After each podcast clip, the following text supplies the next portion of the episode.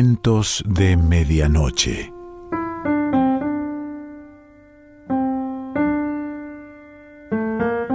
El cuento de hoy se titula La última curda y pertenece a Margot Glantz.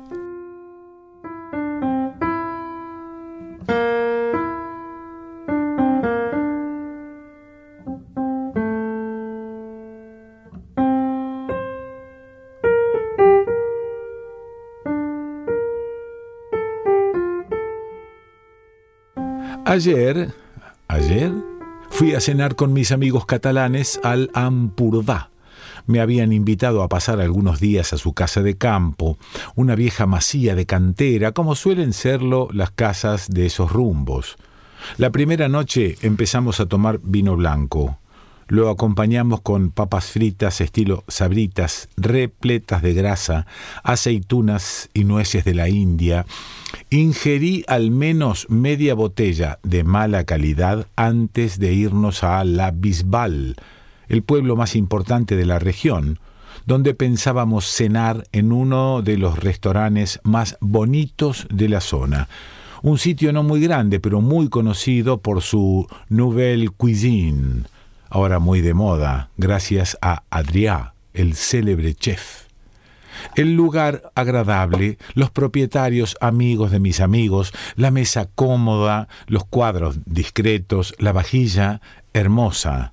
Este pueblo es famoso por su cerámica cuadrada, al estilo japonés, de colores ocres y beige, gris y café oscuro. El menú escrito en catalán. El dueño me sugiere algunos platillos, sigo su consejo. La salsa de los entremeses, hecha con una especie de catsup y mascarpone, muy dulce y grasosa, una ensalada de lechuga e higaditos de pollo, pato a la frambuesa, un plato muy elegante, con el muslo del ave colocado cuidadosamente en un extremo del plato cuadrado y de color ostión, en medio de una mancha muy bien delineada, salsa de frambuesas, que parecía sangre, y en el otro extremo del plato papas fritas en cantidades inconmensurables de aceite. Pedimos vino, tomamos vino, más vino, acompaña al pato que está casi crudo, luego un postre de manzanas y crema dulce y para coronar un Cardu Stride, whisky escocés de pura malta, dulcificado con sustancias desconocidas, dejan una ligera huella en el paladar. Mi borrachera va creciendo lenta, segura. En la parte de abajo del restaurante, enfrente de nosotros, un grupo de comensales formado exclusivamente por varones comen con regocijo. Oímos a menudo sus carcajadas y fragmentos de conversación. Cuando nos ponemos de pie, ya tambaleante, yo, uno de ellos, hombre joven y guapo con barba, pelo y ojos muy negros, empieza a discurrir sobre la muerte. Habla en catalán. La palabra que en ese idioma significa muerte es muy parecida a la palabra amor. Todos, incluyéndonos, escuchan embobados mientras beben. Solo las meseras están furiosas. La sesión se prolonga y no pueden marcharse a la hora reglamentaria. La situación es divertida y ridícula, cada vez más absurda. Contribuye a aumentar esa sensación la enorme cantidad de bebida que he ingerido, descomunal si tomo en cuenta mi dosis habitual. Un dry sack o un tío Pepe, luego vino tinto. Salgo cada vez más mareada, les hago señas desde la ventana a los miembros del grupo que escuchan con devoción una charla sobre la muerte. Algunos se dan vuelta, me miran, alzan su copa, sonríen. El orador se ofende. Les llama la atención. Mis amigos me toman de los hombros, avergonzados, me llevan hacia el coche, me obligan a entrar en él, cosa que hago con enorme dificultad y con un deseo infinito de vomitar. Me contengo. El mareo es cada vez más intenso, la cabeza me da vueltas, me contengo, me contengo. Entramos en la casa, me precipito al baño de inmediato, empiezo a vomitar todo lo que he comido, sobre todo el pato, una masa sanguinolenta hecha de mascarpone, carne, jitomate, salsa de frambuesas, olivas, sabritas, vino blanco, whisky, cardú, y sigo vomitando hasta que no me queda nada en el estómago.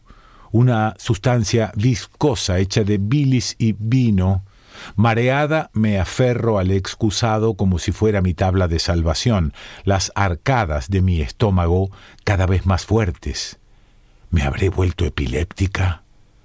Y entre arcada y arcada asocio, recuerdo situaciones semejantes. Alguna vez, hace ya mucho tiempo, en la cantina La Ópera, cerca de Bellas Artes, cuando aún las mujeres se hacinaban en un pequeño apartado y los hombres bebían muy tranquilos en la sala principal, un solo baño que no desocupé durante cuatro horas en las que vomité sin cesar, mientras las otras invitadas, o más bien mis amigas, no podían ni hacer pipí, ni lavarse las manos, ni pintarse los labios, ni retocarse las pestañas, ni arreglarse la costura de las medias, se usaban entonces medias con costura, zapatos altos o botas y minifalda, y de repente ya no estoy en el minúsculo baño de mujeres del apartado para mujeres de la cantina La Ópera, sino en la casa recién estrenada de un amigo escritor, alfombrada de pared a pared, color gris claro, muy parecido al color de la alfombra triunfal con la que querían tapizar la Catedral de la Almudena en Madrid, el día en que doña Leticia se convertiría en princesa de Asturias, aunque acabaran tapizándola de un color púrpura, color adecuado para la realeza, y la cena se inicia con aperitivos de todo tipo que voy sin excepción probando, jerez, tequila, vermut, y el primer plato de pescado y el vino blanco muy seco, luego la carne y el vino tinto, el discurso del anfitrión, los pasteles y el champán, el anís dulce o los digestivos, y ya no tengo tiempo de llegar solo a un rincón recientemente tapizado de color gris claro que escojo para vomitar. Y los invitados dejan de beber y de comer y me miran azorados y con desdén. Acabo de divorciarme. Mi anfitrión me da la espalda, entra un criado, limpia el rincón alfombrado, queda una mancha y se percibe un leve olor. Me disculpo, me encamino a la puerta sintiendo la furiosa mirada de la gente clavada en mi espalda como si quisieran asesinarme. Cerca de la salida me encuentro con unos amigos que creía verdaderos y les pido que me lleven a mi casa. Se niegan. Con la cola entre las piernas, mi anfitrión no tiene perros. Salgo, tomo un taxi y regreso, ya sobria, a mi casa. Obviamente, nunca me volverán a invitar.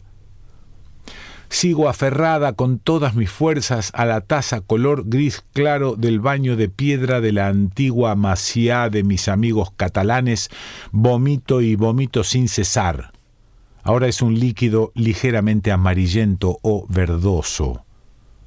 Mis recuerdos se eslabonan y me hacen recuperar con nitidez la misma sensación de vergüenza y náusea que inexorable se repite a lo largo de mi vida como si fuese una sola y larga náusea, una sola y larga vergüenza, un perpetuo aferrarse a una taza de color amarillo, ostión, blanco o gris de un excusado de una cantina, de una masía, de una casa elegante de un amigo o una amiga, o a la de mi propia casa, a la que he regresado después de celebrar una reconciliación con Juan, con el que me había peleado por muy buenas razones que ahora no recuerdo, y nos hemos emborrachado con cerveza oscura, negra modelo o nochebuena y anís del mono dulce, y como de costumbre, acabo en mi casa, abrazada al excusado y vomitando sin cesar. Al final, un líquido amargo y acre salido con dificultad después de ponerme los dedos en la campanilla para provocar el vómito, como en la época de los romanos, cuando querían seguir aprovechando los platos de un banquete durante una bacanal. Sí, devuelvo el estómago como si mi vida fuese un solo y largo vómito que se estira, se retuerce a lo largo de muchos de los años de mi ya larga vida. En los sarcófagos etruscos, luego en los romanos, las estatuas de los que en ellos yacen aparecen sentados en blandos cojines, en la posición que adoptaban los comensales de un banquete. De nuevo en casa de otros amigos mexicanos más comprensivos, algunos divorciados o vueltos a casar, o en busca de pareja hetero u homosexual, o con tendencias zoofílicas o bestialistas, aunque se trate de la misma gata revolcada, he empezado a celebrar. He llegado con una amiga, a la que he alojado en mi casa y a quien no soporto ya, lleva instalada allí cuatro semanas sin trazas de querer moverse. Mi anfitrión prepara varias y enormes margaritas con mucho tequila, mucho azúcar. Las bebemos así, a calzón quitado, sin nada que llevarse a la boca, hasta que nos sirven tacos de carnitas y vino tinto, y obvio, luego me enfermo, me dan ganas de vomitar y de vomitar, y bajo corriendo las escaleras y llego al baño, grande, moderno, apenas remozado, en perfecto estado, con mosaicos blancos, la taza del excusado, blanca también, me tiro de inmediato al suelo, me aferro desesperada a la taza y permanezco abrazada al excusado, cumpliendo con la acción ininterrumpida de vomitar, incapaz durante largas horas de ponerme en pie ya que me emborracho a la primera provocación. Yo, que me emborracho solo con tomar dos Orange Crush, cuando aún se encontraba esta bebida en esta capital. Arriba los invitados departen reservada y libremente. Abajo yo, en la antesala del infierno. Me extiendo boca abajo sobre el mosaico blanco. Está helado, me calma. Oigo pasos. Son las seis de la mañana. Mi amigo toca discretamente en la puerta. Me levanto. Subimos o bajamos. No me ubico en esta casa de complicado y moderno diseño. En el garage mi amigo se sube a mi coche, conduce y me lleva hasta mi casa. En el suyo va su hijo, un encantador joven de veinte años a quien cuando vuelvo a ver no reconozco. Sigo en el baño de la masía de mis amigos catalanes, quienes de vez en cuando tocan a la puerta preocupados. Piensan que me será imposible subir los escalones de la vieja escalera de muy alto peralte, futuro monumento nacional. De vez en cuando oigo que me llaman. Intento ponerme de pie y caigo derrengada sobre el piso de piedra. Horas después de silencio total, me levanto mareadísima, sosteniéndome de la pared. Llego hasta el lavabo, me enjuago la boca, me echo agua en la cara, me miro en el espejo y veo una imagen demacrada, con grandes ojeras, envejecida, manchas violáceas en la cara. Regreso al excusado. Vuelvo a vomitar, descanso, me incorporo, me veo en el espejo y me horrorizo. Dos horas y media después de vomitar y abrazar con pasión el excusado, y de que mis amigos se acercan cautelosos a la puerta para preguntarme si me sentía mejor y si no quería ayuda para subir las escaleras, y cuando por fin contesto con voz humana que me siento mejor, mejor, y de verdad lo estoy, permanezco aún una hora, tiempo necesario para expulsar la bilis y lo que queda en mi estómago del pato sanguinolento.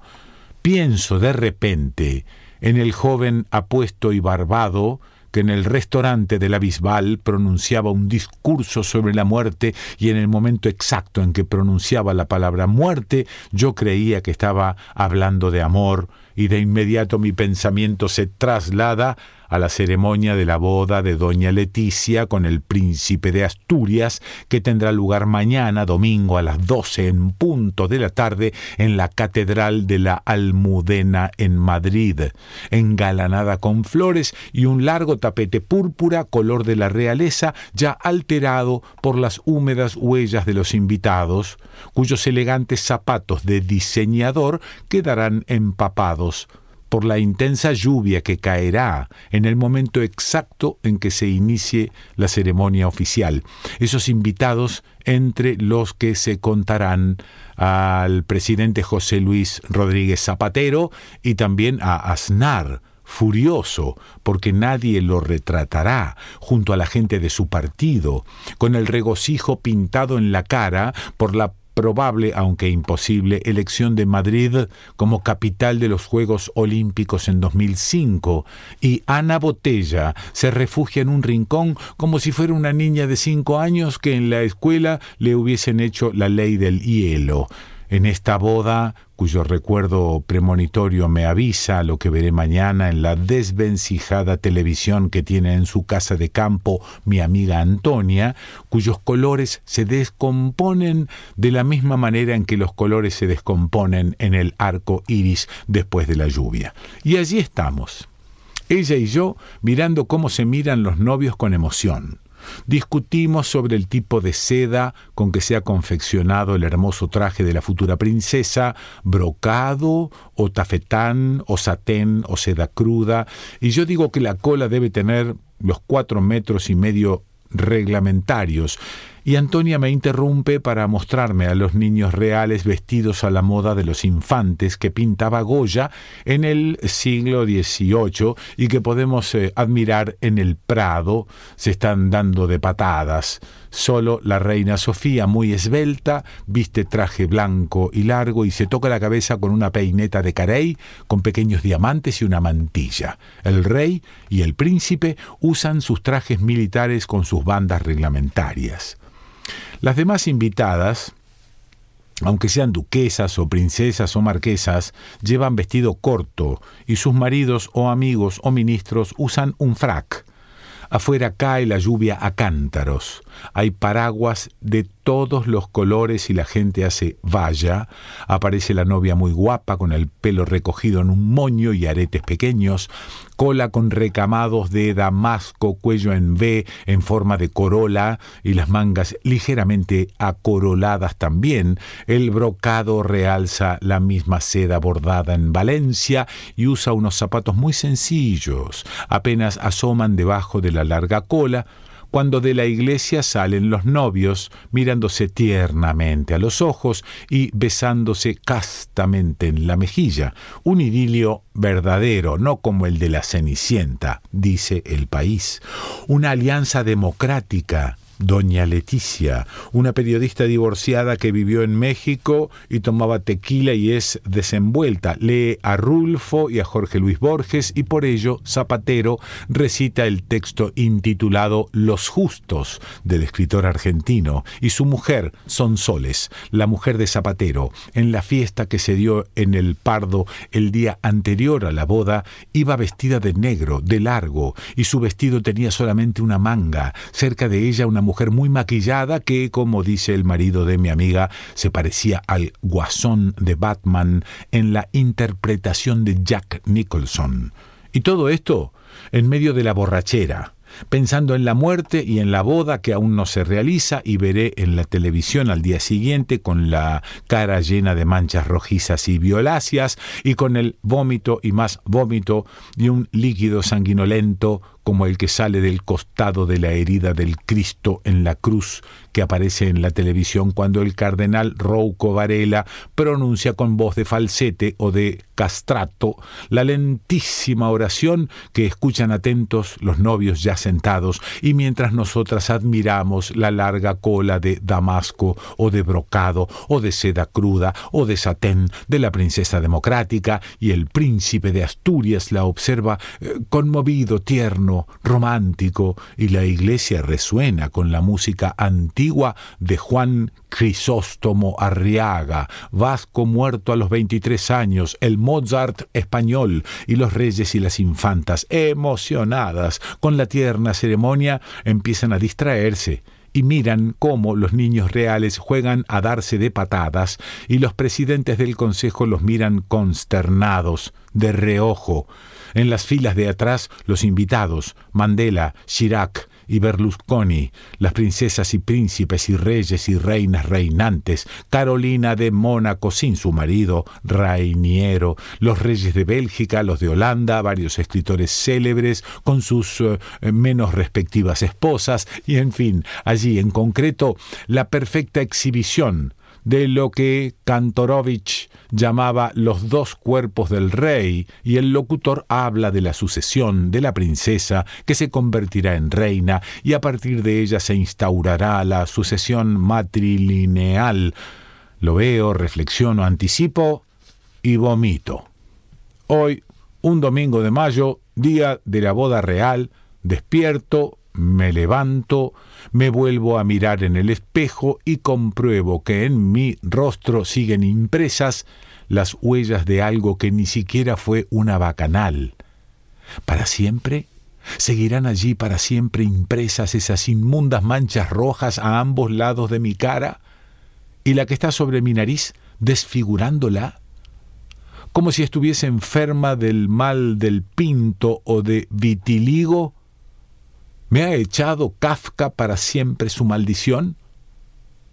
¿Serán estas marcas el preludio de una metamorfosis irreversible?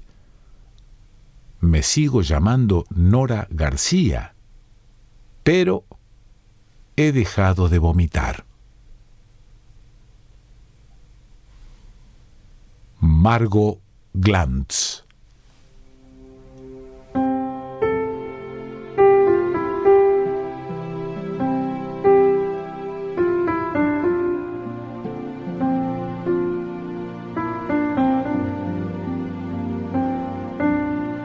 Cuentos de Medianoche.